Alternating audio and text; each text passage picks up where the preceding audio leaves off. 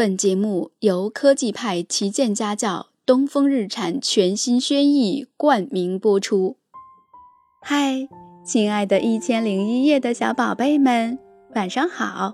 我是洛洛妈妈，在喜马拉雅搜索“洛洛妈妈读书讲故事”就可以找到我哟。今天，洛洛妈妈带来了一个好听的小故事，名字叫做《一盒彩色画笔》。蜗牛非常喜欢他那盒彩色画笔，因为他是个画家。对一个画家来说，彩色画笔是他的生命，可以用来画许许多多美丽的、非常了不起的画呢。蜗牛是跟小松鼠他们住在一起以后爱上画画的，因为它常常被这里的景色醉倒。你看，大松树枝繁叶茂。郁郁葱葱，油菜花一片金黄。有太阳的日子，小河里好像铺上了一层碎金子，闪闪烁烁。小鱼小虾看见蜗牛爬过来，就会向它问好，还会跃出水面跟它打招呼，乐得蜗牛嘻嘻嘻嘻直笑。还有小河边的芦苇，田野里的野花，山坡上的青草，啊！真是太美了，于是蜗牛就买了一盒彩色画笔，它要把这里的美景全都画出来。它爬来爬去，不停地画，渐渐的就成了一个非常了不起的画家。这一天，蜗牛正在用彩笔画画，哪里知道身后有个小东西悄悄地跟着它。他每画一幅画，小东西就轻轻地赞美一句：“真美。”尽管小东西的声音很轻，蜗牛根本就听不见，但好像有感应似的，他每画一幅画，就会兴奋地手舞足蹈一番，然后自我赞美一句：“真美。”那个小东西是谁呢？是一只很小很小的鼹鼠。小鼹鼠对黑咕隆咚的地下洞穴有点厌倦，它想改变一下自己的生活，就从洞穴里钻了出来。也许是有缘吧，它刚从洞穴里钻出来，就看到蜗牛在画画。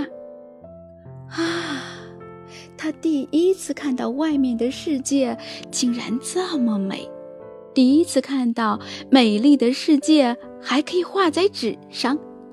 他不敢惊动蜗牛，于是就悄悄地跟在他身后，欣赏他画的每一幅画。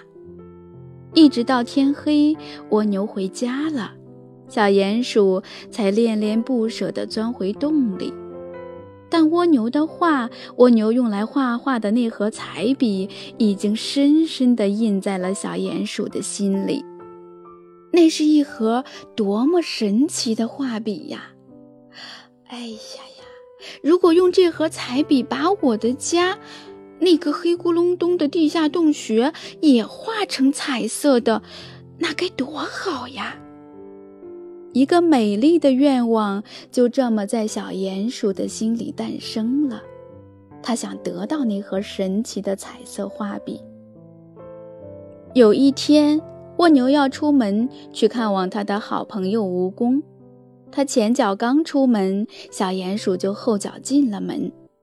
小鼹鼠一眼看到那盒彩笔，就放在蜗牛的画桌上，他开心的不得了，拿起彩笔正要离开，蜗牛却不知道为什么又突然回来了。你，你是谁？蜗牛很愤怒，脑子里的第一反应就是小偷。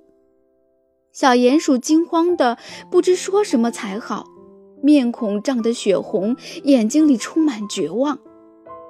而这时，蜗牛脸上的表情却突然由愤怒变为微笑。他抓了抓后脑勺，微笑着说：“哦，你就是楼上小松鼠的远房亲戚吧？我们刚刚还谈起你呢，说你今天要来玩，想不到你已经到了。”喏，你走错了，小松鼠家在二楼呢。听到这里，小鼹鼠一愣，但他马上放下彩笔，接口说：“那，那我到二楼去找他。”蜗牛点了点头，指着他放下的彩笔：“你也喜欢画画？”“是的，但我们那里买不到这样的彩笔。”“那你就把这盒彩笔带走吧，我送给你了。”小鼹鼠疑惑地看着蜗牛，它从蜗牛的眼神里看到这是真的。小鼹鼠的眼泪在眼眶里滚过来滚过去，最后他向蜗牛深深地鞠躬。话音颤抖的厉害，谢谢谢，我我我不知道该该怎样谢谢您。小鼹鼠走出门的时候，眼泪早已像线珠似的啪啪啪的掉落在地上。他知道这房子根本就没有二楼，他也知道小松鼠外出旅游已经好几天了。至今还没有回来呢。其实蜗牛早就知道他是个小偷，但他故意这么说，是想体面地维护他的尊严呀。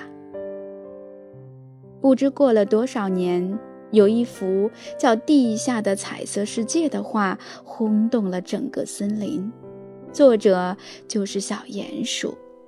人们清楚地记得，小鼹鼠走上领奖台的时候。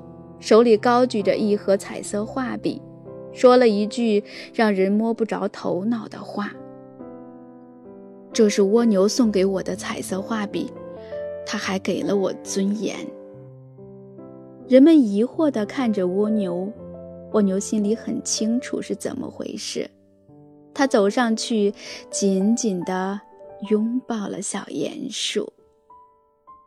好啦，亲爱的宝贝。今天的故事讲完了，我们也该睡觉啦，晚安。